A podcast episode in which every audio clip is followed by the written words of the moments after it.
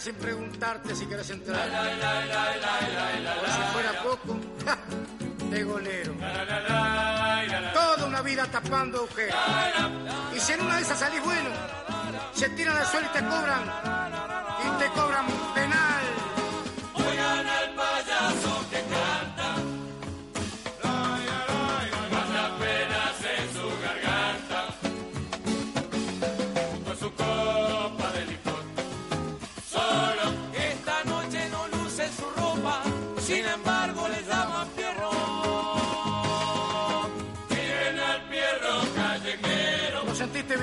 Virutado, muchacho? Dice que ando solo. ¿Qué saben ellos? Ellos no saben que siempre a lo mío está el niño calataba. Avión, que se nos fue hace poco. a solas con su A solas, sí. A solas, pero viviendo la vida gozando.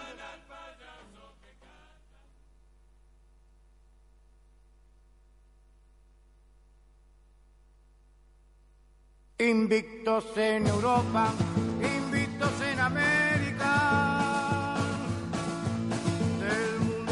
campeones, de América lo son. Los mismos que en Colombia, en campo de York. Vaciaron victoriosos el patio pabellón. El pueblo de Francia en las Olimpiadas aplaudió entusiasta su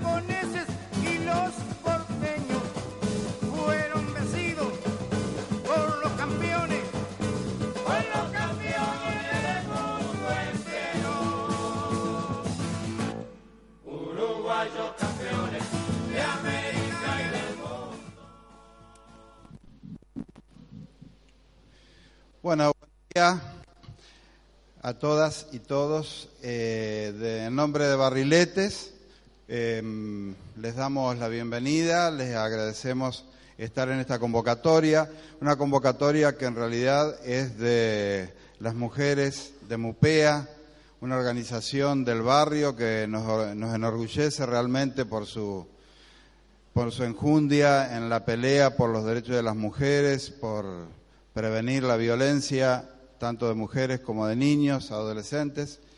Eh, eh, estamos, les quería avisar, estamos transmitiendo este evento eh, en directo por la radio comunitaria de Barriletes, la 89.3. Eh, así que eh, les quiero leer un par de adhesiones que han llegado.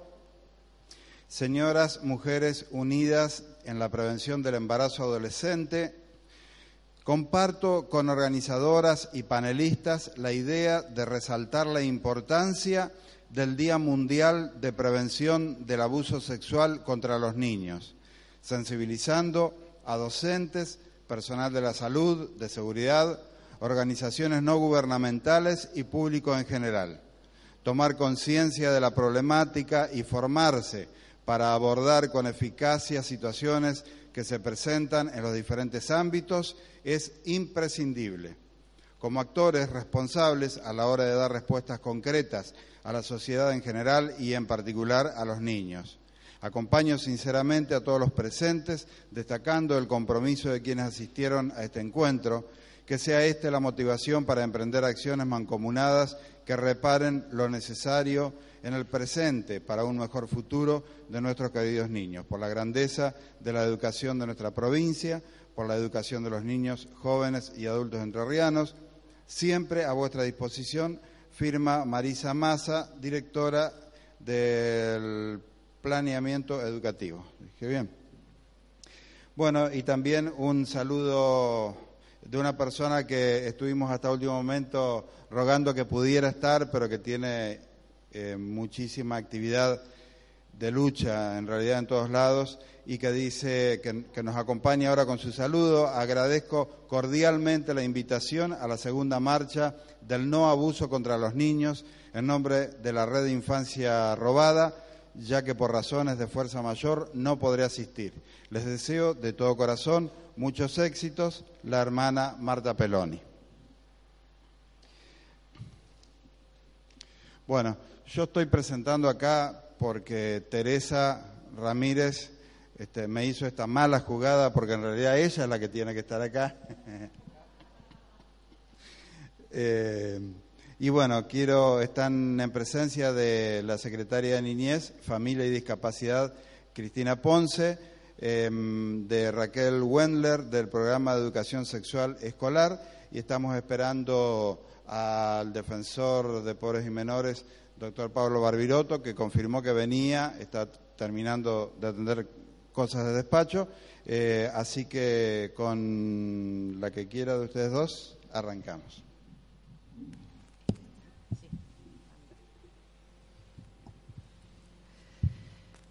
Buenos días a todos y a todas.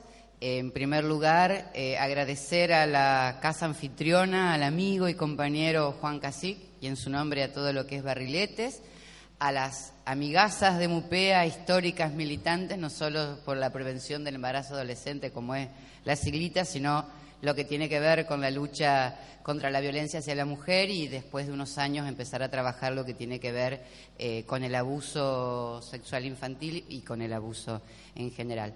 Eh, también por ahí la veo, sus rulos están por atrás de alguna cabeza, a Lucy, que bueno, ahora está en su rol de delegada del INADI, pero que en conjunto con Barriletes, con la compañera Silvia Montaño y las chicas de, Mupea, allá lejos y hace tiempo, empezamos a eh, poner en visibilidad lo que era el tema de eh, abuso infantil.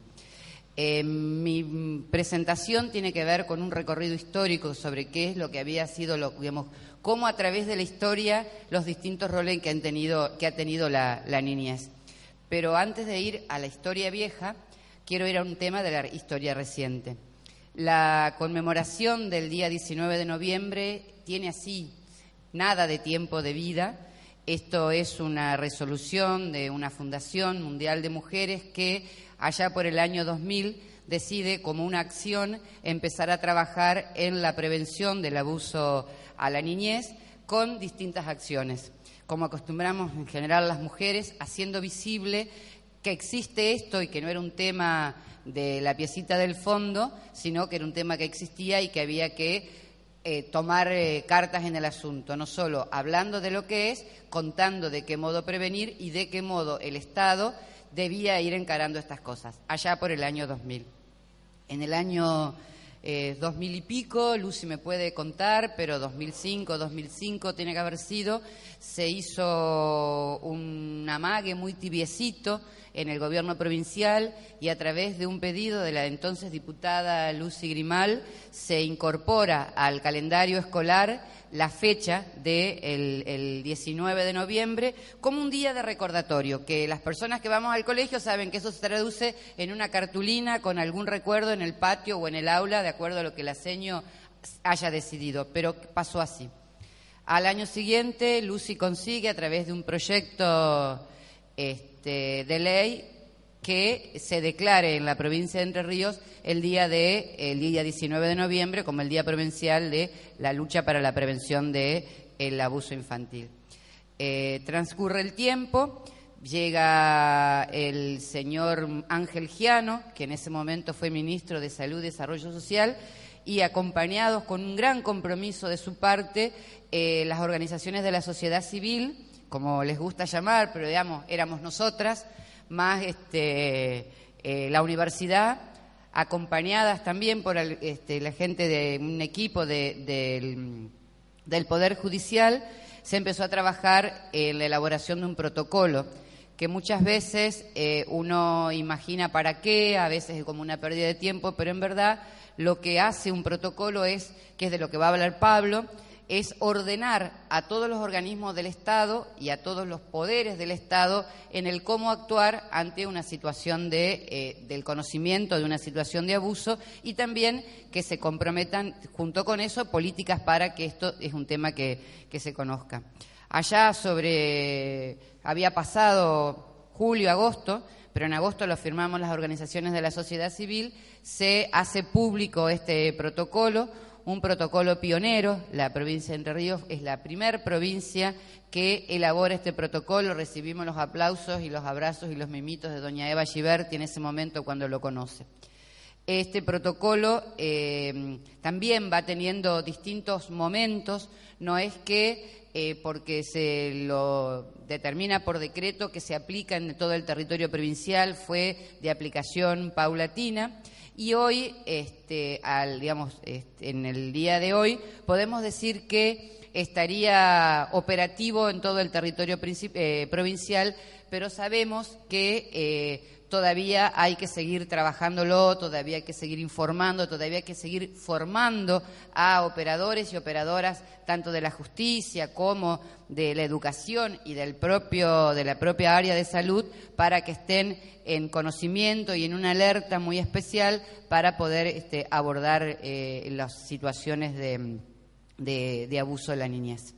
Habiendo todo esto, que ya está como para que me aplaudan y yo termine, les voy a, leer lo que preparé para eh, poder enmarcar lo que mm, las personas que me conocen eh, las debo tener aburridas, pero nosotros, eh, a ver, siempre tenemos que tener en cuenta cuando estamos en estos momentos en pensar de dónde venimos. Entonces, cuando uno que viene militando y, eh, así perseverante y abnegadamente determinados temas, nos paramos y decimos, ¿qué pasaba de, con esto hace algunos años atrás?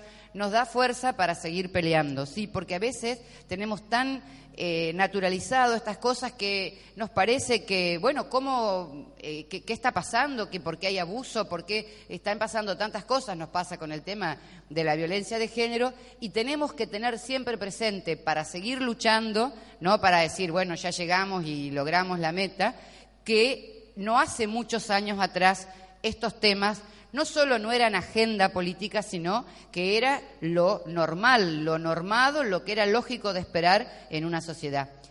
Teniendo en cuenta esa consigna es que fue eh, que yo preparé esto pensando en darle un marco histórico a poder hablar hoy, en el 2013, de lo que es la prevención del abuso infantil. Yo les pido, es larguito, pero bueno. Yo soy larguero. Dice así, ¿qué se ha perdido? ¿Acaso ha desaparecido la esencia, la esencia de la infancia y la juventud? La niñez y la juventud de la que nos hablan los maestros nunca existió. La infancia burguesa, concebida como un periodo bajo el resguardo de las responsabilidades adultas, la infancia que depende del saber y la autoridad, no coincide, por ejemplo, con algunas escenas de los siglos XV y XVI, que nos muestran a un pequeño trabajando junto a sus mayores, compartiendo las tabernas, las fiestas, los rituales funerarios y religiosos. La realidad, en cambio, es brutal, continua, y revierte la ecuación sostenida desde la ficción. Candela tenía 11 años cuando la mataron. Tomás tenía 9. Gastón 12. Más allá de las particularidades en cada uno de los casos, la condición de los chicos asesinados como moneda de cambio por aberración sexual, por deudas entre delincuentes, por sin razones disfrazadas de desamor, por simple robo, por lo que sea, forma parte de esa realidad brutal y continua, brutalmente continua. Porque muy poco cambió desde el año 70, cuando Plutarco daba sus sermones morales sobre los sacrificios de niños entre los cartagineses. Con pleno conocimiento e intención, ofrecían a sus propios hijos y a los que no lo tenían se los compraban a los pobres y los degollaban como si fueran otras tantas ovejas o aves. Entre tanto, la madre asistía a la escena sin una lágrima ni un gemido, porque si dejaba escapar un solo gemido o derramaba una sola lágrima, perdía la suma de dinero convenida y su hijo era sacrificado de todos modos. Lo supo sin saberlo Sofía, de nueve años, cuando murió apuñalada al igual que su mamá, Silvia, un primero de enero en su casa de Villurquiza. Su padre, Juan Carlos, que había sido denunciado varias veces por su esposa por maltrato, está detenido como principal sospechoso de ambos crímenes. Jeremías, de tres meses, jamás llegará a saber que unos 50 años antes de Cristo, un tipo llamado Séneca escribía que a los perros locos les damos un golpe en la cabeza, a la oveja enferma la degollamos para que no contagie el rebaño, matamos a los engendros, ahogamos incluso a los niños que nacen débiles y anormales. Pero no es la ira, sino la razón la que separa lo malo de lo bueno. En Santa Fe, Mariano, su padrastro, en medio de una discusión, lo arrebató de los brazos de su madre, Jennifer, y lo arrojó contra el piso. Nadie va a poder explicarle a Jeremías qué es la ira y qué es la razón. Murió cuando lo trasladaban al hospital. Monedas de cambio, siglos y siglos de ser utilizados como pago por algo sobre lo que nunca tuvieron ninguna injerencia. Monedas de cambio para el sacrificio religioso, que practicaban los celtas de Irlanda, los galos, los escandinavos, los egipcios, los fenicios, los moabitas, los amonitas. Monedas de cambio cuando en el imperio romano se daba muerte a los hijos del enemigo. Monedas de cambio cuando los chicos presenciaban la muerte de otros chicos de su edad por las calles de Roma mientras sobrevivían o no según la fortuna política de sus padres. Algo que jamás podrá saber Josefina, la hija de dos años de Débora y José Alberto, a la casa de Rosario donde vivían ella y su madre, llegó José Alberto para poner en claro ciertas cuestiones de la separación. Poner en claro para el agente de policía José Alberto fue discutir ásperamente, gritar para imponer su voluntad y al ver la escasa fortuna de sus órdenes, encerrarse con la nena en el baño y dispararle un tiro en la cabeza para luego suicidarse. Josefina murió seis días después. Tampoco pudo saberlo el hijito de Javiera y Ángel, en un inquilinato del barrio de Flores. Una tarde de abril, Ángel discutió con su pareja Javiera. De la discusión, el hombre pasó a los hechos, apuñaló a su mujer con un cuchillo de cocina y, creyéndola muerta, fue hacia la habitación donde dormía su hijo de cuatro años y le cortó el cuello. El chiquito murió de inmediato. Eduardo Galeano, en una de sus tantas miniaturas, proporcionó el recorrido ideológico de arriba hacia abajo de la violencia fue en 1978 y a veces, más allá de las generalidades, todavía sigue siendo. Comillitas.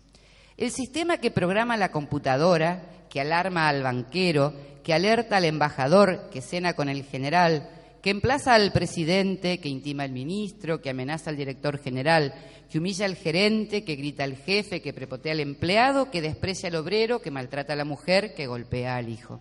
Cierro comillas. Los hijos como último escalón a tener en cuenta de una pirámide que se caracteriza por dar mayor preponderancia al dinero que al sujeto.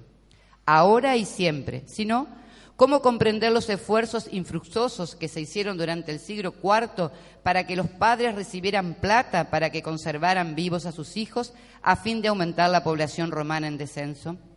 ¿Cómo comprender, si no, que dar muerte a los niños no comenzó a ser considerado como asesinato en las leyes, hasta el año 374, he sabido que ley, he sabido que cualquier ley puede ser derogada, pero lo que jamás se podrá derogar son las consecuencias de no haber promulgado esas leyes antes. Lucas Lautaro no llegaría a comprenderlo nunca. Fue asesinado a golpes por su padrastro.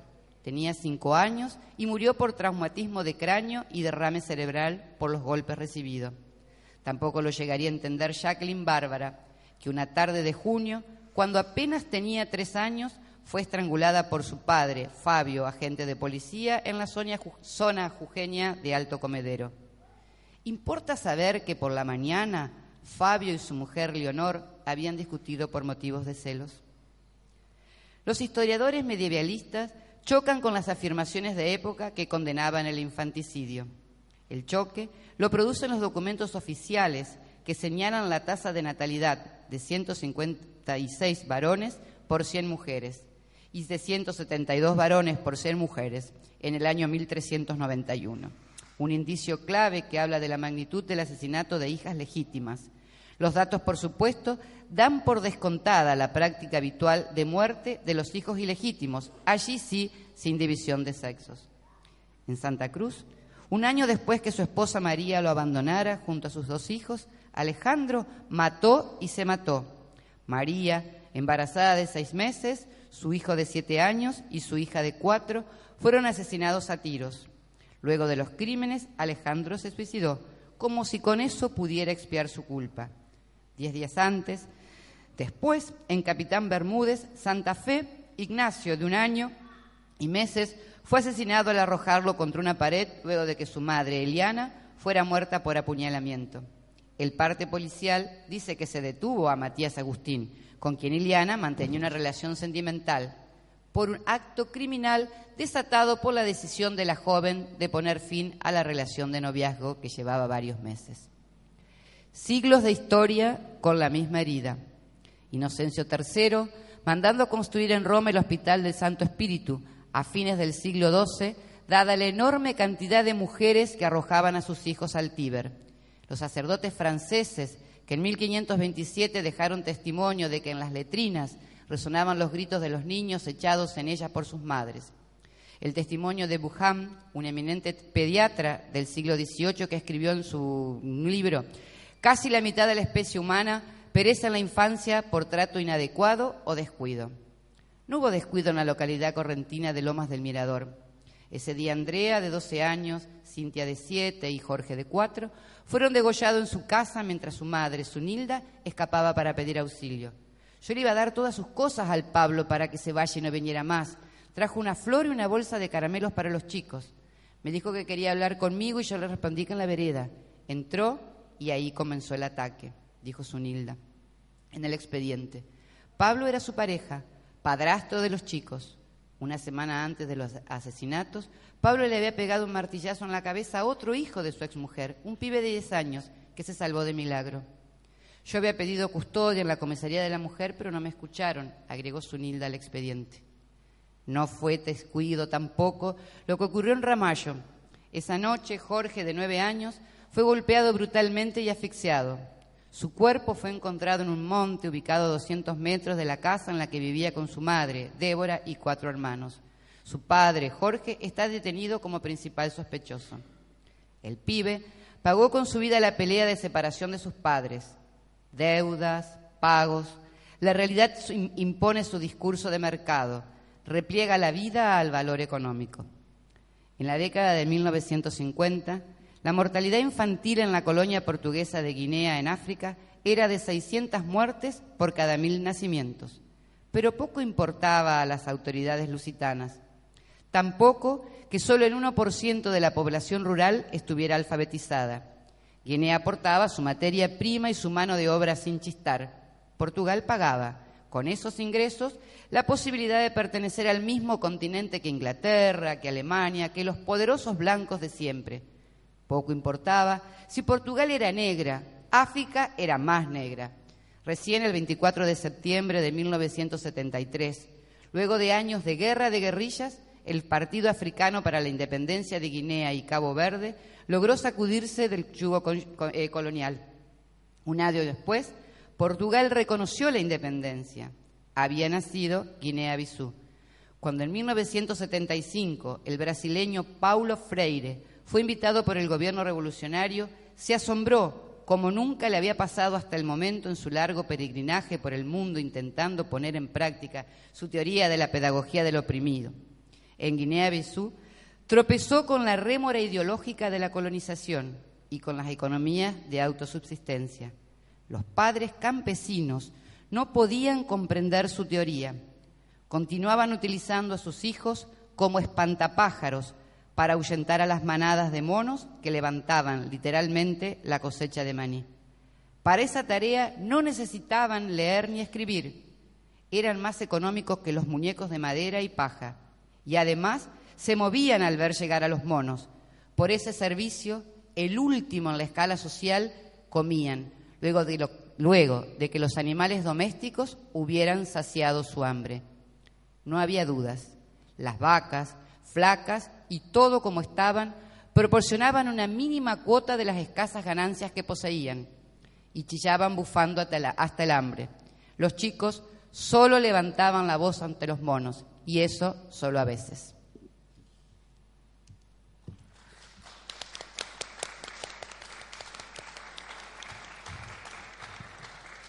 Es como muy duro, pero es.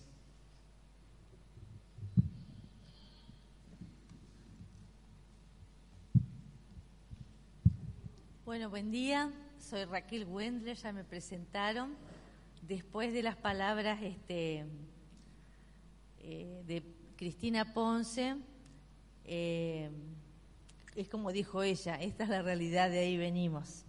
Pero la propuesta que nosotros traemos desde el programa de educación sexual escolar es un poco más centrada, por supuesto, en esta otra mirada, ¿no? centrada en el, lo que se reconoce como el paradigma de los derechos humanos, o sea, cómo desde tantas vulneraciones de derechos que estaban naturalizados en, esta, en este gran recorrido que nos hizo y que sigue estando naturalizado lamentablemente eh, este, en algunos sectores todavía, eh, la educación sexual viene para de alguna manera revertir esta, esta, esta situación. Nosotros insistimos mucho en que educación sexual en las escuelas es un factor protector. Díganme algo que yo siento como que... Bien. Eh, ¿Por qué decimos que es un factor protector?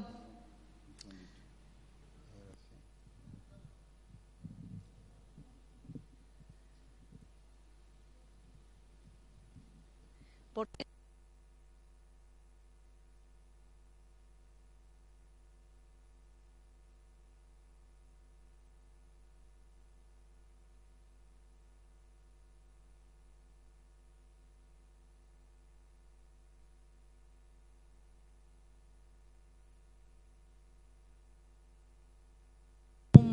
¿Por qué decimos que es un factor protector? Bueno, básicamente porque lo que nosotros trabajamos desde la primera infancia dentro de las escuelas es lo que se reconoce como el empoderamiento, o sea, el fortalecimiento de, los, de las niñas, niños, desde, la, desde el nivel inicial en cuanto a su, este, sus derechos, en cuanto a su capacidad para decir que no, en cuanto a tener un espacio como para pedir ayuda, etcétera. Yo voy a eh, comenzar em, diciendo unas palabras de una autora, la autora es eh, María Esther Re, y decía, dice, la educación sexual constituye una estrategia fundamental porque brinda a los niños las herramientas necesarias para conocer y evitar las situaciones de riesgo y buscar ayuda oportunamente cuando se sientan amenazados. Esto es ante una situación de amenaza, pero trabaja fundamentalmente la educación sexual no desde el lado de lo riesgoso, sino desde el lado de la mirada de la sexualidad de manera integral. Y es desde, ahí donde nosotros tenemos que posicionarnos. Ya no más esta, esta mirada tan centrada en lo genital o en lo, o en lo anatómico para que ustedes me entiendan. Ya ahora se, incorporaron dentro de la educación sexual otras dimensiones que hacen a la, integralidad. Y yo van a ver por qué quiero introducir este mensaje. Quiero introducir este mensaje porque, vuelvo a lo mismo, si yo fortalezco a este alumnado, este alumnado va a poder pedir ayuda y va a poder estar atento ante situaciones abusivas. Eso fundamentalmente. ¿Qué es lo que pasa desde el nivel inicial? Desde el nivel inicial nosotros trabajamos fundamentalmente todo lo que tiene que ver con el mundo público, el mundo de lo privado, con todo lo que tiene que ver con los secretos, hasta cuándo esos secretos deben ser sostenidos, qué secretos son inadecuados. También trabajamos todo lo que tiene que ver con el acercamiento físico con otra persona, qué acercamiento físico es el, apropiado o el, inapropiado. Estas habilidades ¿eh? o competencias de autovalidamiento y de asertividad se trabajan desde temprana edad. En la educación, en la educación eh, primaria y secundaria todo esto se fortalece trabajando todo el gran marco legal que existe, eh, que defiende, que sostiene, digamos, eh, todos los derechos que ellos tienen como niñas o como adolescentes. Y a su vez también les entregamos, o debe entregar la escuela, información respecto a los servicios que hay en vigencia en las localidades próximas al establecimiento educativo. Esta nueva mirada, digamos, de la educación sexual desde la integralidad recupera cuestiones que estaban alejadas ¿eh? o por fuera de la escolarización. Por un lado es la afectividad. Nosotros recuperamos y la incorporamos a la afectividad y la valoramos, dado que la sexualidad nace nos acompaña y muere con nosotros. Y no es solamente el acercamiento de dos cuerpos, sino que entra todo lo afectivo y tiene que ver con lo vincular y tiene que ver con el respeto hacia, la persona y hacia el otro. Otro de los, de los grandes principios o, ejes que trabaja la educación sexual a manera de empoderamiento es el, cuerpo y el cuidado del mismo. Bien sabemos que durante años estuvo silenciado mucho lo que mucho de lo que tiene que ver con el conocimiento del cuerpo. En realidad el cuerpo a la, escuela no entraba, en realidad lo que entraba era la cabeza. Yo siempre digo, entra lo cognitivo y el cuerpo queda fuera. Siempre hago una representación así, vida, vida, paréntesis, escuela, vida, cierro paréntesis, sigo la vida. Es como que nosotros teníamos un niño escindido, por decirlo de alguna manera, solo la cabeza interesaba. Bueno, no, incorporar el, eh, incorporar el cuerpo como totalidad, como lo que es, y a su vez estas cuestiones que tienen que ver con el conocer, si yo me conozco, me cuido y sé cómo vincularme. Esto está muy asociado también con la promoción de salud. La escuela trabaja desde la anticipación. Nuestro fuerte es eso, es anticiparnos, trabajar antes de. Por eso insisto, fortalecer, empoderar. Esos van a ser los dos, dos grandes conceptos que nosotros trabajamos. Otro de los ejes que también se recuperan es la perspectiva de género, reconocer la perspectiva de género. O sea, es verdad, nacemos sexuados como varones y mujeres, pero tenemos los mismos derechos, las mismas oportunidades, y la escuela no puede ser una institución donde reproduzca estereotipos rígidos de mujeres y varones y desigualdades por ser varón o mujer en las relaciones vinculares y en las relaciones sociales y en las relaciones laborales. Eso se incorpora también dentro de esta gran mirada de educación integral de la sexualidad. Otro de los grandes ejes que trabaja es reconocer y ejercer los derechos. El concepto de derecho debe ser trabajado fuertemente y debe ser incorporado eh, em, en todo el desarrollo de la, de la escolaridad, desde iniciar hasta formación docente. Pero no desde la verbalización, no desde la conceptualización, sino que debe ser vivido. O sea, de nada vale trabajar los valores, lo axiológico, si no lo vivo. O sea, ahí estoy mintiendo y eso el alumnado lo percibe. Cuando estoy hablando de ejercer nuestros derechos, estoy hablando de esto. Yo le comunico a mi alumnado que es sujeto de derecho, que tiene, la, que tiene, este, que tiene eh, derechos a los cuales el Estado garantiza y la escuela está obligada a trabajar y de esa manera, llegado el momento, él sabe a dónde recurrir. Siempre recurre en, un primer momento, cuando son eh, en la primera infancia, a la escuela. Otro de los grandes ejes vertebradores es reconocer la, diversidad y el respeto hacia, hacia esta, hacia la diversidad. O sea, es, un, es, eh, es innegociable, por decirlo de alguna manera, reconocer la diversidad y respetarla. Cuando estamos hablando de diversidad, estamos hablando de múltiples diversidad.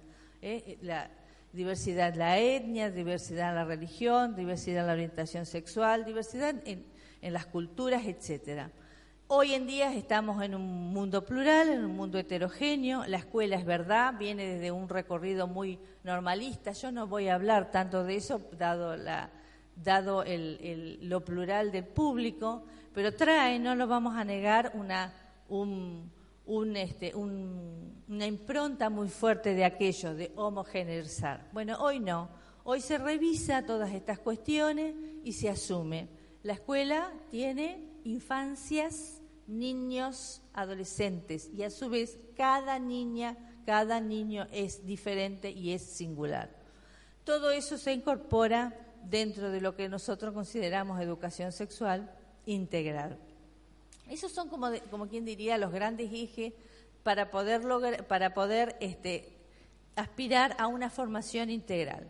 Pero también debemos reconocer que en su momento todo lo referido a la sexualidad y si nosotros hacemos un repaso en, en, nuestros recuerdos y en nuestras infancias, a, todo lo referido a sexualidad lo asociamos a qué? A lo riesgoso, a lo prohibido, ¿eh? a lo pecaminoso, etcétera, etcétera. Esa mirada está totalmente eh, superada eh, desde todo esto que que les, les comenté, pero también se incorpora en la educación sexual no desde esa mirada riesgosa, sino como posibilidad, vulneración de derechos. Nosotros lo que trabajamos mucho en las escuelas es, para superar esa mirada tan pecaminosa y de riesgo de la sexualidad, trabajamos esto que les acabé de decir, pero no por eso dejamos de incorporar esta posibilidad de vulneración de derechos. Y una de las vulneraciones de derechos es el abuso sexual, que está contemplado dentro de un gran este, eh, síndrome reconocido como maltrato infantil. Pero en particular el abuso, el abuso sexual, que se va a referir en la parte judicial fuertemente el señor Pablo Barbiroto, que está acá a mi derecha, eh, el abuso sexual, entonces, como, como vulneración de derechos, también es incorporado. Obviamente, en jardín de infantes no voy a hablar directamente de abuso sexual, sino todas estas otras cosas que yo les dije. Lo público y lo, privado, las caricias ¿eh? deseadas y no deseadas, los acercamientos apropiados o inapropiados, lo público y lo, privado, los nombres de las partes de, los genitales, eh, em, el poder decir que no, el poder pedir ayuda. La tarea de la escuela básicamente en cuanto a prevención, hoy lo dije fuerte, es anticipatoria. Primero, educar sexualmente a nuestro alumnado. Cuando yo lo educo, eh, eh, sexualmente a nuestro alumnado, lo estoy, como ya dije, fortaleciendo, lo estoy preparando, lo estoy alertando. Va a ser un alumno hábil para detectar situaciones abusivas y para pedir ayuda. Pero también la escuela tiene que tener una mirada atenta, una escucha atenta y empática con respecto a la población estudiantil. ¿Por qué? Ante situaciones en que el alumnado sea un alumnado de alta vulnerabilidad. Cuando les doy, les digo de alta vulnerabilidad, les doy un ejemplo muy, muy ilustrativo. Es el alumnado, por ejemplo, con personas con discapacidad. Estas personas con discapacidad tienen un plus de vulnerabilidad. Si esa escuela trabaja con ese alumnado, debe desarrollar un proyecto educativo con una mirada más atenta y fortaleciendo estos elementos y estos contenidos. Entonces, tenemos lo primero, que era formar integralmente y fortalecerlo. Un segundo momento es estar atento ante, ante alumnados de alta vulnerabilidad. Y la otra situación que le puede pasar a la escuela es que eh, se acontezca una situación de abuso sexual, mejor dicho, que se entere la escuela de una situación de abuso sexual, y en ese caso la escuela tiene un trámite muy simple, muy simple y muy valioso que lo dio el protocolo. El protocolo, no lo quiero nombrar mal, lo traje acá eh, bien. Protocolo interinstitucional de actuación en casos de abuso sexual infantil de la provincia de Entre Ríos, rige desde el año 2010 por decreto 2405. Quise dar bien el nombre. ¿Qué le sucede a la escuela cuando eh, eh, por alguna situación se entera de, una, de un abuso sexual de un alumno o alumna? Bueno, es relativamente simple. Sucede que, que, es el docente, es el que se entera de esta situación, de este padecer de una alumna. Lo que tiene que hacer es informarle al directivo de la institución, la directora o la rectora, para hacerlo más simple, la rectora o la directora. Esto tiene que ser un trámite rápido. Nosotros insistimos mucho en nuestra capacitación. La, la directora toma, toma conocimiento, digamos, de esta situación y se comunica, notifica al defensor de pobres y menores de turno dentro, del, dentro de las 24 horas. Nosotros insistimos mucho en eso eh, como docente, porque particularmente yo soy docente, capacitamos mucho y este tema lo abordamos siempre y siempre y me parece que es, el de nunca acabar, porque, bueno, ya voy a decir, porque esta cuestión de, de la aprehensión del adulto, y de la obligación del adulto y de la responsabilidad del adulto ante situaciones así, es como que todavía falta. Porque creo que es porque lo vinculamos como eh, dentro del mundo familiar o dentro de la intimidad. Ya no es más un tema del mundo familiar o de la intimidad, sino es un, una cuestión pública, que después lo va a retomar seguramente Barbiroto, porque en, esto, eh, en esta temática eh, es donde él, más se, detiene. Luego, entonces, que esta directora notifica dentro de las 24 horas ¿eh? la, situación de abuso sexual, siempre y cuando esa situación de abuso sexual haya sido ejercida por, un, por una persona del núcleo familiar. Eh, entonces, si es una persona del núcleo familiar, es el directivo el que debe notificar al juez, al, perdón, al, defensor de pobres y menores. Si es una persona por fuera de la familia, tiene que llamar a, los, a los padres, que son los responsables de, la persona víctima, y comunicarle, bueno, que está pasando tal o cual situación. Y los padres son los que tienen, ahí, bueno, tienen la patria potestad, son los, tutores, son los que tienen que ejercer la, notificación, la comunicación, que va a tomar la forma de denuncia. Lo bueno que tuvo esta situación es, eh, que nosotros lo notamos, es que los docentes, a partir de la aparición de este protocolo, eh, bueno, asumieron esto que les acabé de decir. Se sintieron este, responsables, como lo son, pero de alguna manera se sintieron como más este, comprometidos en su ejercicio, ¿eh? en ejercer sus, sus obligaciones y, sus responsabilidades, y tempranamente están, están comunicando al defensor de, pobres y menores. Eh, ahora, por ejemplo, en particular nosotros, para esta fecha, lo que hicimos es, desde el Consejo de Educación, es emitir una circular. Y en esa circular, que esta circular llega para que ustedes entiendan cómo se maneja el CGE. Nosotros eh, tenemos un tema que casi nadie eh, a veces aprecia. El CGE tiene muchas escuelas. Nosotros abarcamos toda la provincia. Entonces hay, hay, hay mucho para abarcar. Y lo más difícil para abarcar es lo rural. Y las escuelas entrerrianas, el 60% es rural. Así que imagínense cuánto hay que andar. Esta circular circula, como dice, por las direcciones departamentales de escuela, que vendrían a ser como las oficinas ¿eh? desmembradas del Gran Consejo, después eso baja a los supervisores, después los directores, o sea que en definitiva esto, por una cuestión de cascada, llega a las escuelas. Y lo que estamos trabajando es esto, que se recuerden esta fecha, les damos de dónde sacar material, les damos bien preciso los pasos a seguir y les exponemos en esa circular la nómina de cada uno de los defensores de cada departamento. ¿Por qué le damos eso? Para que no tengan excusa para no hacer el trabajo que tienen que hacer los directivos. Eh, porque yo siempre digo que es el de nunca acabar. Dentro de las escuelas hay mucha movilidad de personal docente, hay mucho movimiento de los alumnos, alumnos que se van de alumnas y alumnos que se van de un lado a otro.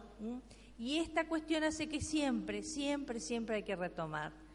Eh, eh, lo otro que nosotros también siempre insistimos con respecto a la, a la, escuela y al trabajo docente, cuando se sucede, cuando el chico delata adelante o le relata al docente, lo primero que tiene que hacer el, docente es creerle. Tiene que creerle. Porque hasta hace un tiempo, no muy lejano, eh, se sostenía que podía estar fabulando, que podía ser una fantasía, que podía ser una mentira, etcétera, etcétera. No, el docente debe creerle, debe agradecerle que, que confíe en él, debe estar con calma este docente, no debe ejercer ningún tipo de violencia en cuanto al relato, o sea, de buscar, a ver, preguntar. No es tarea del docente preguntar. Ante situación de abuso, el docente no pregunta. Ante situación de abuso, el, docente contiene y deriva.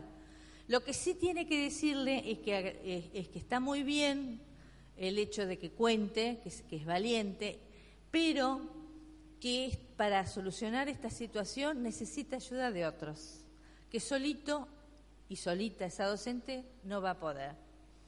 Y otra cuestión que también trabajamos dentro de la educación sexual en las capacitaciones es no dejar solo a ese docente dentro del establecimiento, porque queda muy cargado con esa cuestión, porque genera mucha tensión en lo, en lo afectivo en ese docente. Pero lo que sí insistimos y es eh, innegociable es la privacidad y la confidencialidad de los datos de ese niño o niña. En eso nosotros insistimos mucho, dado que eh, el rumor, que es algo tan frecuente en el mundo de la, de la docencia, porque, bueno, porque tiene e, e, ese, esa particularidad, el mundo del rumor estigmatiza al niño y lo revictimiza. Básicamente yo lo que quise dar es un pantallazo muy simple de por qué nosotros insistimos en esto. La educación sexual es factor de protección, es factor de protección. ¿Cuáles serían factores de riesgo para un niño, una niña? Factor de riesgo sería un niño desinformado o niña, perdón. Otro factor de protección sería el aislamiento. Otro, otro factor de, eh, de, riesgo podría ser eh, el, aislamiento social, no solo el aislamiento, eh, el aislamiento en, donde esté ubicado. Esto, que nosotros lo llamamos factores de riesgo, la escuela debe estar atenta como para poder revertirlo. Eh, insistimos mucho en esta mirada, en esta nueva mirada de la educación sexual, para poder este, entender que el trabajo dentro de lo educativo lleva su tiempo y está presentado eh, como transversalidad en el caso de nivel inicial, en el caso de primaria y en el caso de secundaria, dando la opción al espacio específico. Y de ahí es que aparece muchísimas veces que se trabaja educación sexual, pero no está nombrada como tal. ¿Por qué? Porque está incorporada como contenido en todas las áreas. ¿Qué quiere decir? Que quizás sus alumnos, sus, hermanos, sus hijos, etcétera, están recibiendo educación sexual, nada más que incorporan contenido a las áreas, en todas las áreas, menos matemática, menos este, eh, lenguas extranjeras y tecnología. Esas tres no, pero en las otras está contemplado un cúmulo de contenido que hacen, que obligan a los docentes a eh, planificar e implementar. El niño es el último destinatario, es el sujeto de derecho y es al cual todos debemos, debemos cuidar. El docente es el responsable y el profesional para, para, para dar educación. Y el Estado es el, garante para que, es el garante para que esto se implemente. Pero el Estado no es algo abstracto. El Estado también somos todos y cada uno de los que estamos presentes y los que están por el mundo en este momento acá en la Argentina obviamente. Eh, todos de alguna manera debemos recuperar esta cuestión que tiene que ver con el ciudadano activo. Si no, esto queda en letra muerta. El protocolo de actuación es una herramienta muy valiosa. A nosotros este, personalmente eh, eh, adherimos fuertemente, lo trabajamos y mucho, consideramos que perfectamente viable, que pueden faltar algunas cuestiones que se deben articular, todo es así, todo lleva su tiempo, pero es una herramienta más. Falta esto otro, que lo saquemos del mundo de los secretos, que lo saquemos del mundo de la intimidad, de lo oculto. No hay que taparlo. Todos, todos, todos los adultos, de alguna manera, somos responsables de garantizar esos derechos. Y lo último que tiene que hacer la escuela cuando ese alumno vuelve es ser un espacio de reparación. ¿Por qué un espacio de reparación? Porque de alguna manera tiene que ese, eh, ese alumno proyectar algún destino que sea mejor al que ha vivido pueda reinsertarse socialmente, pueda recuperar aprendizaje, pueda reintegrarse en, todo lo que tiene que ver con, el conocimiento, el conocimiento entendido como un bien social, entendido como liberación personal, como transformación social, etcétera, etcétera. Entonces, este, este espacio de reparación que es la escuela es lo otro, la otra gran tarea que tiene que tiene que, la, tiene que eh, estar preparada. Espacio de, calidez. Y con esto me despido y le paso la palabra a Pablo. Seguramente me he olvidado de muchas cosas porque para esto hay mucho para hablar, pero el espacio es poco, el tiempo. Sí, sí.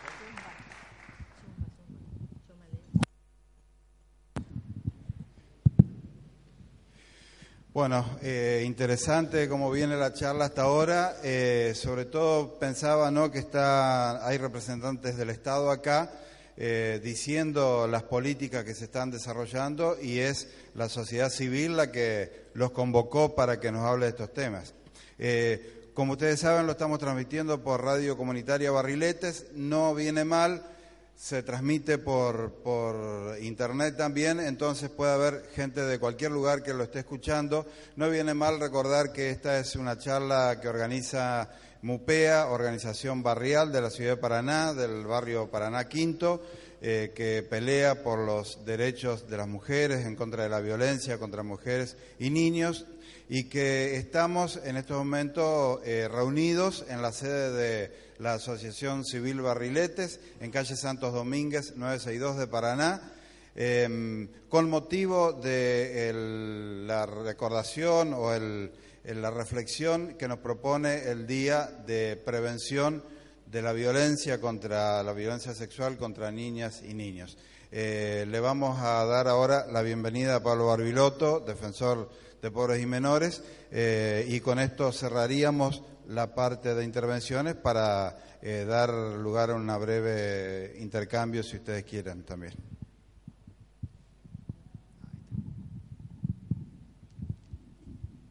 Muchísimas gracias. ¿Se escucha bien?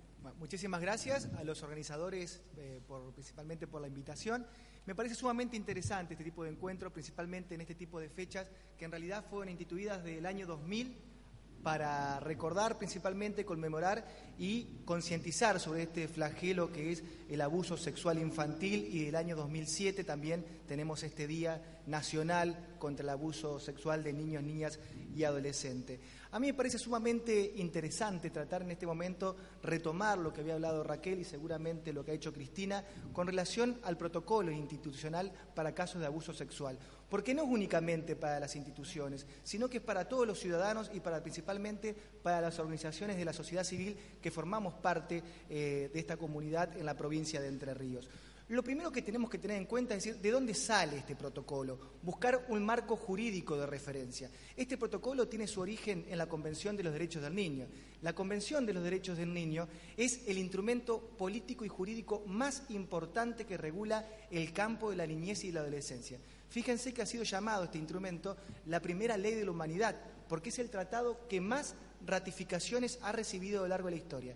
Naciones Unidas está compuesto por 193 países.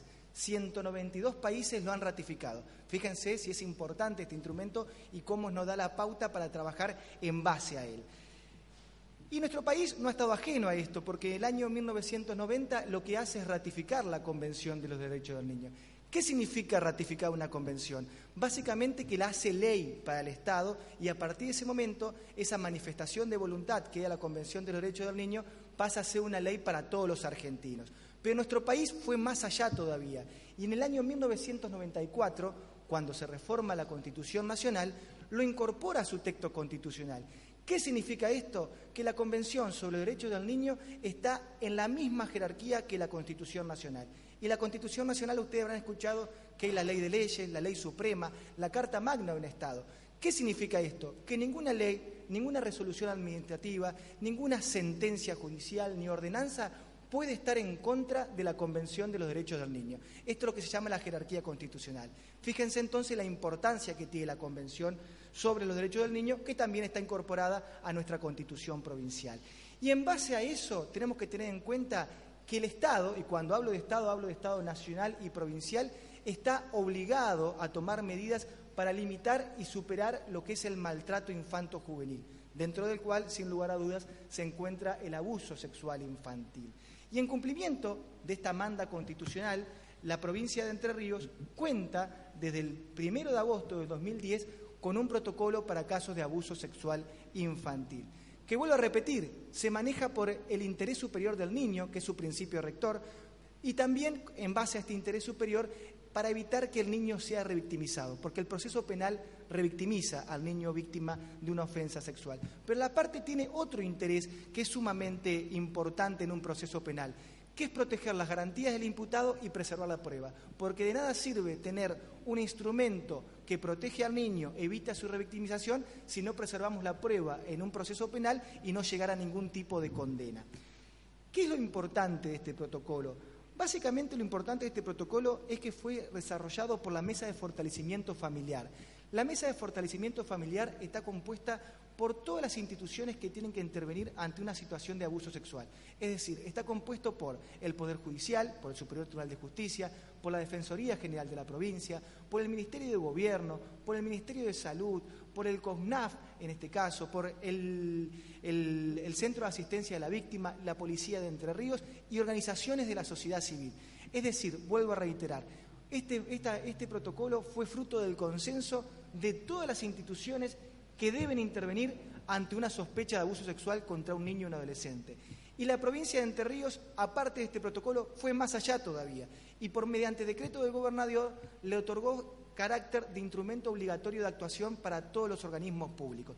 ¿Qué significa esto? Que no aplicar el protocolo genera distintos tipos de sanciones que pueden ser administrativas en el lugar donde trabajemos, supongamos que sea dentro del ámbito de la docencia, una, sanción administrativa por parte de nuestros directivos, puede traer sanciones desde el punto de vista penal, es decir, por incumplimiento de los deberes de funcionarios públicos, es decir, alguien de la justicia, un policía, un médico, un enfermero que trabaja en una institución pública que no le informa. Y es más todavía, puede generar hasta sanciones de carácter civil, es decir, indemnizatorias hacia el niño si en el caso que un niño nos contaría una situación de abuso sexual y nosotros no la denunciamos o no la informamos, mejor dicho, al defensor de pobres y menores en turno, el día de mañana ese chico que siguió padeciendo abusos sexuales por falta de nuestro compromiso y por no comunicar esta situación, podrá demandarnos por una indemnización por daños y perjuicios, daño psicológico que el chico pudo haber padecido y por los abusos sistemáticos que padeció por no haberse manifestado esta situación. ¿Qué es lo que cambia a partir de la implementación de un protocolo interinstitucional para casos de abuso sexual? Esto que yo le decía, cada institución sabe qué hacer y cómo debe actuar ante una sospecha de abuso sexual. El protocolo lo que fija son reglas claras, el marco de competencia de cada una de las instituciones y cómo debe actuar ante cada circunstancia y a quién debe derivar esta situación. Asimismo, el protocolo lo que cambia es la forma de realización de la denuncia. Ante la denuncia, el docente, el médico, el referente barrial, el representante de una organización de la sociedad civil tenía que realizarla directamente ante la policía, ante una fiscalía o ante el propio juez. Y esto generaba muchísimos inconvenientes. En la policía, por ejemplo, le podían haber dicho, usted no es el referente legal del chico, no es el representante, no tiene la legitimación para hacer la denuncia. O en todo caso, lo mismo le podrían haber informado dentro del mismo Poder Judicial, ya sea el juez de instrucción o el fiscal. Y muchas veces también ocurría en el caso que la policía o la justicia le tome la denuncia, que ese docente, ese referente barrial, ese policía que comentó o informó la situación de abuso, podía haber sufrido amenazas por parte del familiar directo a quien se denunció, o por ejemplo, no mandando más al chico a la escuela, o no mandándolo más al centro de salud, o no mandándolo más a la institución donde pertenecía, llámese una institución como esta, y se pierde un lugar vital de contención del chico ante este tipo de denuncia. Entonces, a partir de la implementación de este protocolo, la obligación de cualquier ciudadano, llámese referente a una organización de la sociedad civil, llámese médico, enfermero, docente, cualquier funcionario público que tome conocimiento, no es denunciar, sino que es informar la situación al defensor de pobres y menores de la jurisdicción en toda la provincia hay defensores de pobres y menores y en el caso de que no lo haya, se puede comunicar ante el juez de paz y el juez de paz va a ser quien le comunicará al defensor más cercano para poder realizar la denuncia. Quien realiza la denuncia, debe quedar claro, es el defensor en su carácter de que se denomina representante del Ministerio Público Pupilar. Es la única persona legalmente facultada para poder hacer la denuncia cuando el familiar, padre, madre, tío que lo tiene a cargo, no lo realiza y principalmente cuando estamos hablando ante un abuso intrafamiliar. Y así, esta denuncia que realiza el defensor ante una sospecha, y esto quiero que quede claro, es una sospecha la que tienen que tener ustedes, no certeza. La certeza le corresponde determinarla al Poder Judicial, al juez, al fiscal, al defensor, si existió o no existió el hecho. Como decía Raquel, lo que se hace con el chico se le cree, directamente. Se estima una escucha activa de lo que nos está manifestando y se le informa al defensor de pobres y menores. Vuelvo a repetir, sospecha lo que el niño nos comentó, lo que el niño nos cuenta en esta situación. Y es el defensor quien va a encargarse de reunir los elementos necesarios para formular la denuncia y es la justicia la que le determina determinar si existió o no el hecho. Esto debe quedar claro. Ustedes no tienen que buscar responsables, no tienen que buscar prueba ni nada. Ante la sospecha se informa. Y esto me parece sumamente interesante que lo tengan en cuenta. Y a la vez, este informe que ustedes le realizan al defensor, que es un informe breve, una carilla en todo caso, telefónicamente sobre la situación, cumple una doble misión. Porque antiguamente, si ustedes realizaban la denuncia ante la policía o ante la fiscalía, las medidas de protección en, relación a la niña víctima demoraban un montón de tiempo para poder tomarse en el caso que se tomaban. A partir de que es el defensor quien realiza la denuncia, ya la misma denuncia, el defensor propone determinadas medidas de protección, de prevención de futuros abusos.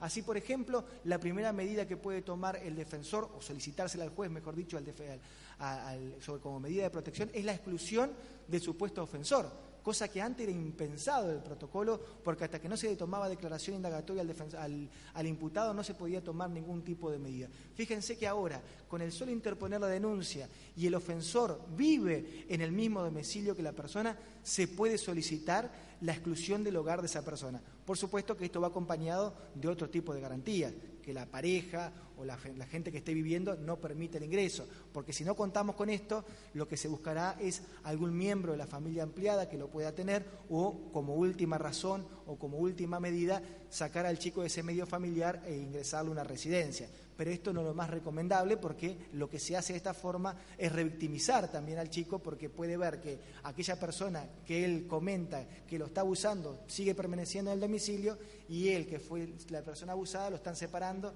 lo están separando una residencia, vuelvo a repetir, separándolo de su familia, de sus hermanos, de su escuela, de su medio familiar, que es vital para este caso. Otra cuestión fundamental a partir de la implementación de este protocolo es que el testimonio del chico se realiza en cámara GESEL. La cámara GESEL es un procedimiento que se realiza para escuchar el testimonio del chico, donde se produce a través de un vidrio espejado, donde en un lugar va a estar el niño conjuntamente con profesionales idóneos de distintas disciplinas como la psicología, trabajadores sociales, psicopedagogos, que van a ser quienes van a entrevistar al chico, y del otro lado del vidrio se encuentra el juez, el fiscal, el defensor y el representante del Ministerio Público Popular que vela por los intereses de, de este niño. En aquellas jurisdicciones, como por ejemplo en el interior de la provincia, en donde no hay cámara GESEL, lo que se busca es que este testimonio se brinde con la privacidad necesaria, si no se cuenta con el medio de la cámara GESEL, para que el chico se sienta cómodo y pueda expresar lo que le ha sucedido.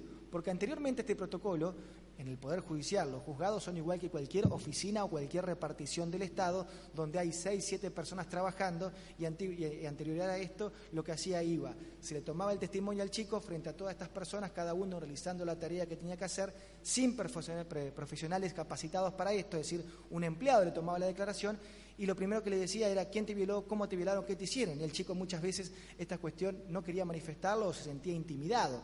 Lo bueno con este protocolo es que el chico habla una sola vez y lo hace en el ámbito de la Cámara GESEL. ¿Qué pasaba con anterioridad al protocolo? Supongamos que el chico comentaba la situación en la escuela, lo escuchaban en numerosas oportunidades. Se lo contaba al docente, el docente iba y decía, bueno, vamos a contárselo a la maestra orientadora, contále lo que me contaste, el chico volvía a repetir nuevamente lo que le había sucedido. Bueno, ahora vamos a contárselo a la directora, y la hacían contar nuevamente a la directora. Bueno, ahora vamos a hacer la denuncia a la policía, y contaba nuevamente la situación a la policía, llegaba el momento cuando tenía que realmente vale su declaración dentro del ámbito del Poder Judicial, y ya decía, no, no pasó nada, no quiero contar nada, porque se lo victimizaba de esta forma. Entonces, a partir de esta situación, se toma el testimonio por una sola vez en el procedimiento de Cámara GESEL con profesional idóneo y aparte esta entrevista es grabada. ¿Qué tiene de positivo esto? Que el chico lo una sola vez y si posteriormente el imputado cambia de defensor, al no se lo va a citar nuevamente al chico para que cuente lo mismo, sino que el nuevo defensor verá ese DVD y la afirmación de lo que el chico comentó. ¿Qué otro beneficio tiene? Que posteriormente, cuando se eleva la causa de juicio, cuando estamos en el juicio propiamente dicho, no lo tienen que volver a llamar a declarar al chico, sino que se reproduce ese dividir nuevamente y el chico cuenta, vuelvo a repetir, una sola vez y se evita revictimizarlo. Claro está que si para el chico es sanador contar nuevamente lo mismo en el ámbito del juicio, en presencia del imputado, lo puede hacer, por supuesto, pero en el caso de que no lo quiera hacer y se sienta revictimizado, no lo hace. El chico es acompañado a la Cámara GESEL por profesionales del COMNAF y del Centro de Atención a la Víctima, es decir, que el chico es preparado para brindar este testimonio. Y no se le miente, no se le engaña sobre diciéndole que no hay nadie que únicamente va a estar en ese ámbito cerrado, sino que se le informa, porque es una obligación de nosotros informarle al chico que esa entrevista está siendo grabada, que del otro lado del vidrio está el juez, el secretario, el defensor, y que cualquier consulta que él tenga puede parar la audiencia, puede consultarla al juez, puede consultarla al propio defensor, y que cuando él no quiere hablar más, no habla más, ¿Se entiende? Es una declaración, un testimonio, no es una declaración indagatoria, no es un medio privilegiado de prueba en este caso y que a toda forma el chico tiene que contar lo que pasó. Por supuesto que es la prueba más importante, pero no hay que presionarlo al chico para contar lo que le ha sucedido. En todo caso, si el chico no puede contar en ese momento, se suspenderá la audiencia y se realizará en otro momento o se esperará el tiempo que haya que esperar. Pero es importante tener en cuenta, no es una declaración indagatoria, el chico ahí está contando y está relatando una situación, no está haciendo una obligación de brindar su testimonio, eso tiene que quedar claro. También lo que eh, tenemos que tener en cuenta que cambió a partir de esta implementación de este protocolo es la revisación médica. Lo mismo que pasaba con el testimonio pasaba con la revisación médica en este caso. ¿Qué pasaba? Se le contaba al docente en este caso, iban al centro de salud, lo revisaban, después lo llevaban al hospital, sí, constataban el abuso, lo llevaban a la policía para denuncia, lo veía el médico de la policía y posteriormente contataban el abuso al médico forense dentro del ámbito del Poder Judicial. Y esto generaba una victimización y una victimización sumamente ultrajante para el chico, porque muchas veces podría haber sido víctima de tocamiento y no de penetración, y todas las revisaciones que se hicieron fueron más abusivas que el propio abuso que recibió el chico. Entonces, hoy en día, a partir de la implementación de este protocolo, se lo revisa una sola vez. ¿Y qué es lo importante de esta revisación? La preservación de la prueba. Vuelvo a repetir, cada centro de salud, cada hospital de la provincia de Entre Ríos tiene que contar con un kit para casos de abuso sexual infantil. ¿Cómo está compuesto este kit? Está compuesto de una sábana del, papel madera que se llama papel manila, donde se pone esa sábana sobre la camilla donde se va a hacer la revisación.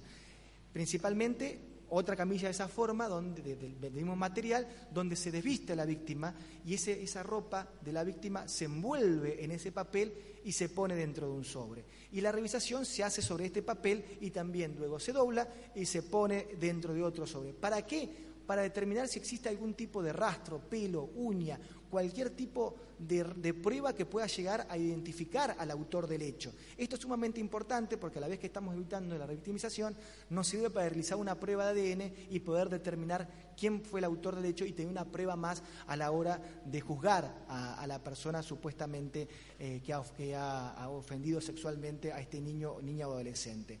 También este kit que deben contar con todos los hospitales tienen todos los tratamientos necesarios por si el chico puede haber contraído algún tipo de enfermedad de transmisión sexual y en caso de ser necesario también tiene píldoras anticonceptivas de emergencia como la píldora del día después en el caso de que pueda haber algún tipo de, duda o se pueda llegar a pensar que pudo haber o puede haber un tipo de riesgo de embarazo. Entonces con esto también no solamente se preserva el derecho a la salud, sino también se preserva la prueba y vuelvo a repetir, se evita que el niño sea revictimizado. Yo, a modo de conclusión y para ir cerrando esta exposición y dejar abierto el ámbito de pregunta, que me parece que, es lo más importante y más enriquecedor de este tipo de jornada, tengo que decirle que eh, como modo de síntesis, como decía Raquel y seguramente lo, lo, ha dicho también Cristina, desde la implementación del protocolo se nos ordenó muchísimo a todas las instituciones que intervenimos, porque cada institución sabe qué hacer y cómo debe actuar ante la sospecha de un abuso sexual. Imaginémonos como que somos eslabones de una cadena donde concluida la función de uno comienza la función del otro. Entonces estamos basados en un principio de confianza. Sabemos que el otro intervino hasta donde debía intervenir. Y en el caso de que no haya intervenido de esa forma, se nota la falencia y que fue quien falló en esa cadena. Entonces nos genera aún mucho más responsabilidad. Desde que está la implementación del protocolo, el número de denuncias a instancia de la Defensoría se ha incrementado notablemente. Es sumamente superior a lo que ocurría con anterioridad a la implementación de este protocolo. Asimismo, no solamente la denuncia, sino también el número de condenas que esto no sucedía y realmente es sumamente para elogiar lo que ha hecho el protocolo porque ha aumentado considerablemente el número de condenas por abuso sexual, porque se tiene en cuenta el testimonio del chico y este testimonio brindado en cámara GESEL y por profesionales idóneos que saben cómo preguntar y no revictimizar. Entonces tenemos un proceso más limpio, un proceso donde el testimonio del chico sirve como prueba para condenar, porque con el solo testimonio del chico se están dando condenas hoy en día, cosa que años atrás era totalmente impensado y a la vez esto que nos permite preservar la prueba, por lo que habíamos hablado anteriormente, que permite individualizar al autor del hecho y podemos tener una condena más contundente y más severa todavía contra el autor de este hecho.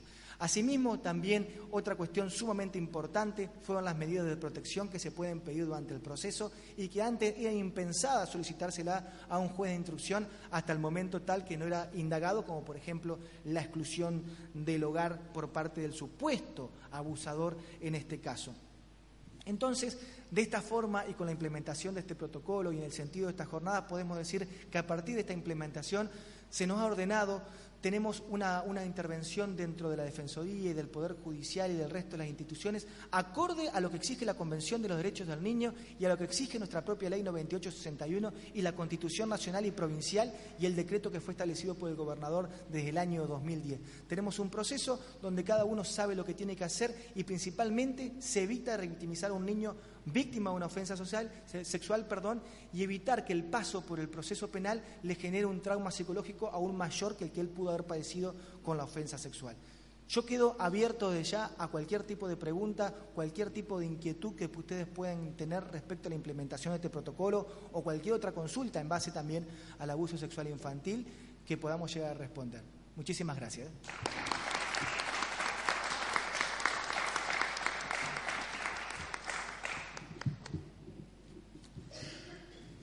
Hola, hola. Bueno, yo antes que arranquemos con preguntas quisiera pedirle a Teresa de Mupea si ella quiere mm, agregar algo, decir, no sé, bueno, ella es en este caso la dueña de casa en realidad, más que barriletes.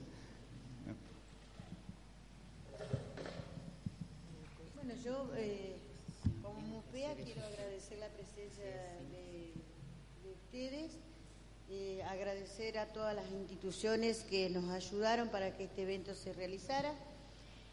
Y, como ya sabemos que esto es una, una problemática que nos toca de cerca en nuestro barrio, que hemos invitado a mucha gente, eh, se ve que no les interesa el tema, pero que existe en el barrio.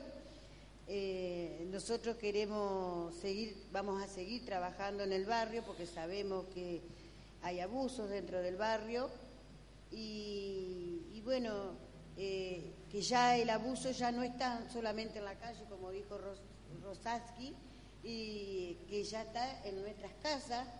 Hoy el abuso lo puede cometer desde el, papá, los, hermanos, el tío, el abuelo. Eh, como lamentablemente eh, en mi época esas cosas no se contaban y bueno, yo tengo que decir, y, y me duele un montón, por eso soy muy sensible al tema, porque yo también he sido abusada desde muy chica. Y bueno, eh, quiero que tomen conciencia y que estas cosas no, no sucedan. Y nosotros con nuestro poquito granito de arena vamos a ir, vamos a ir luchando para que esto no suceda nunca más. Y muchas gracias por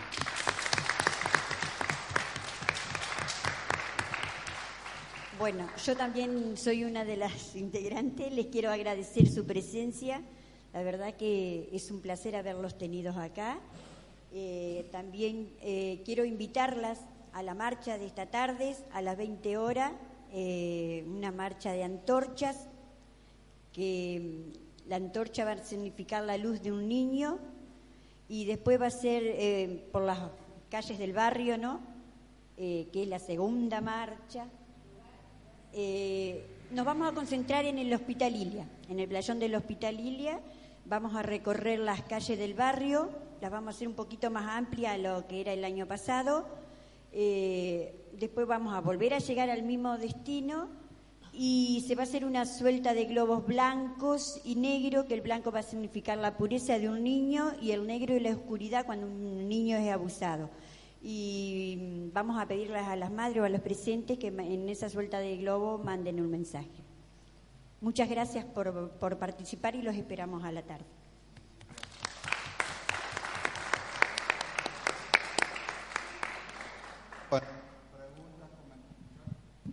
Preguntas, comentarios, este, felicitaciones a los disertantes.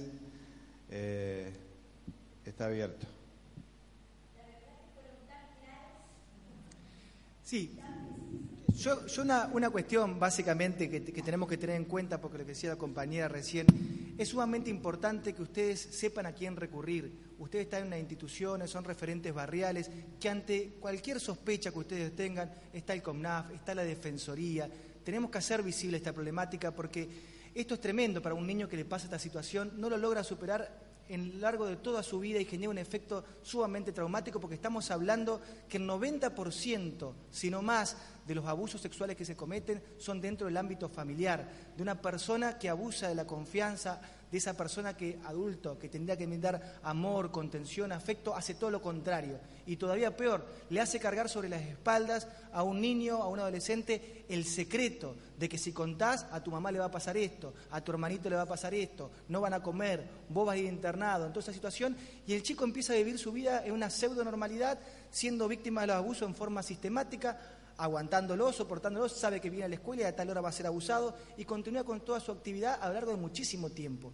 Y fíjense lo que lleva a un chico a vencer este secreto y a contarlo. Entonces ustedes siéntanse, como decía Raquel, hasta privilegiados en ser elegidos por el chico que le cuenta esta situación, porque rompe el secreto que le cargan a tan corta edad sobre sus espaldas del silencio, de, de guardar esa situación tan traumática, que muchas veces el chico recién llega a contarlo pasado muchísimos años en su vida adulta, muchos de estudios de esto dice que recién pueden contarlo muchas veces cuando el supuesto abusador ha fallecido o cuando ocurre un hecho sumamente traumático o un nuevo hecho de esta situación en la familia. Estamos viviendo hoy en la sociedad de Paraná un caso como ha pasado en el seminario, donde personas después de muchísimos años vienen a contar esta situación y ojalá podamos avanzar en esta situación y esta investigación. Pero fíjense, son personas que padecieron estos abusos a los 14, 15 años y tienen 35, 40 y no han podido cambiar su vida ni rehacer su vida por esta situación traumática. Entonces, saben que pueden recurrir a cualquiera de nosotros, a la Defensoría, si quieren vamos a dejar un teléfono después donde puedan llegar a recurrir, al COMNAF, pero no se queden con esta situación. ¿Se garantizará la privacidad de la denuncia o recuerden que la denuncia la hace el propio defensor? Pero hagámonos parte de esta situación, hagámonos parte de este problema para que no sigan ocurriendo estas cosas. ¿eh?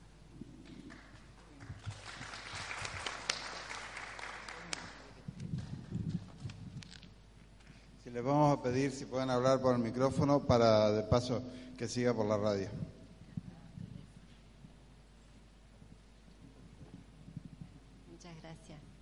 Eh, muy interesante la charla. Bueno, mi nombre es Alejandra, yo soy tutora y psicóloga de la Escuela Comercio, Comercio 2. Eh, la pregunta es, en el caso, por ejemplo, eh, nosotros en el área de tutoría siempre recibimos entrevistas con los alumnos cuando tienen alguna problemática. Vamos a suponer que, bueno, va un chico, un alumno, y comenta que ha tenido una situación de abuso. Bueno, entonces nosotros vamos a suponer que está dentro del ámbito familiar damos parte a defensoría, el chico tiene que salir de la escuela a la una y cuarto, ese es su horario de salida, y la, el relato lo hizo a las 12. Nosotros hacemos la, exposición esta y ¿qué hacemos con el alumno? Nos quedamos ahí hasta que intervenga parte de defensoría. Si viene, por ejemplo, la madre o el padre a buscarlo porque está en horario de salida y nosotros lo tenemos al chico, no lo queremos mandar porque no sabemos qué va a pasar en la casa, ¿qué se hace en ese caso? Gracias. Ni bien cuando ustedes hacen este informe a la Defensoría, que este informe, a ver, en principio se pueden comunicar telefónicamente, decir que tienen tal situación y lo pueden consultar. No es necesario hacer el informe y esperar la respuesta en forma formal, sino que nos pueden llamar por teléfono, consultar, no tengo tal situación, pasa tal, cómo tengo que seguir o cómo debo moverme. Independientemente de eso, ya igualmente siempre es positivo antes de enviar la denuncia, ya ir adelantando el tiempo para, ver qué medidas se pueden tomar. Como es interinstitucional, acá también tiene que intervenir el COMNAF. En base a esa, a intervención que le da a la Defensoría, también hay que comunicárselo al COMNAF para adoptar esas medidas de protección en forma urgente directamente. Entonces el COMNAF puede intervenir y ver cuál puede ser la respuesta en base a, ver, puede haber otro familiar, si se puede tomar una medida de protección en forma urgente. Es decir, no quedarnos únicamente porque con el tema de la denuncia, el fiscal no es que inmediatamente puede darle intervención al juez, sino que puede tener medidas previas que él necesita investigar y todavía no formula la denuncia. Entonces, somos todos patas sumamente interesantes junto con la Defensoría, el COMNAF, para adoptar este tipo de medidas de protección. En principio, si no hay ninguna medida de protección y los padres lo van a buscar, y lamentablemente, desde el punto de vista legal, se tiene que ir el chico con sus padres porque no hay ninguna denuncia ni privación de la libertad y todavía te pueden hacer una, pueden ir a la comisaría y decir me están reteniendo a mi hijo dentro de esta situación, porque estamos en un estado de sospecha, que este estado de sospecha todavía es un estado de inocencia. Por eso, lo que tenemos que hacer lo suficientemente rápido para conjuntamente Defensoría con el CONAF articular las medidas de protección o ver la posibilidad de que se le pueda decir, bueno, los docentes han tenido muchísimas respuestas ingeniosas como diciendo, no, se van a hacer un trabajo práctico a la casa de un compañerito y se va con el compañerito para pasar la tarde, le avisan al padre que está en tal hogar o determinada situación. Entonces ya nos da tiempo para arbitrar los medios necesarios para tomar esa medida.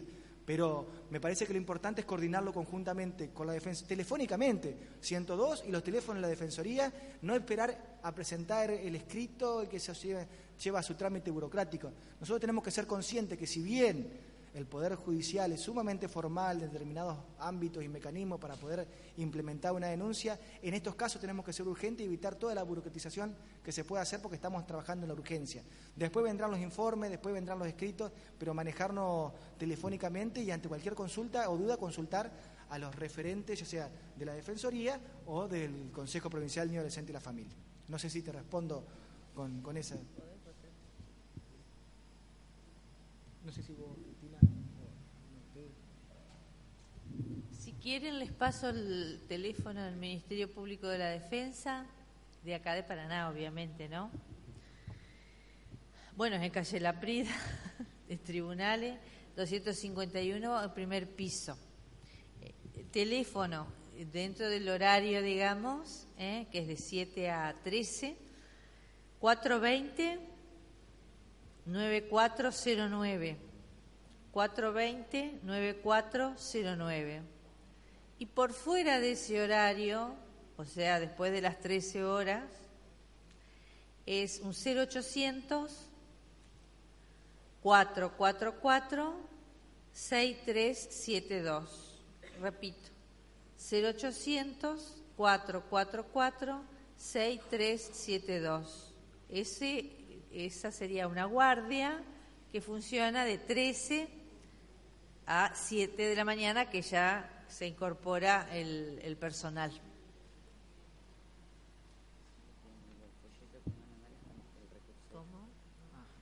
Sí, en, el- en un folletito que le van a dar, acá están todos los recurseros, es decir, con los números de teléfonos y a dónde pueden llegar a recurrir.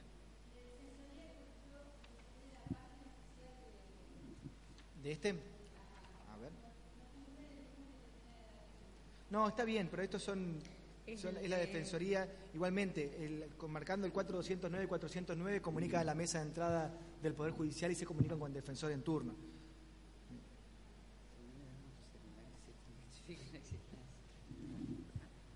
No sé si hay alguna otra pregunta.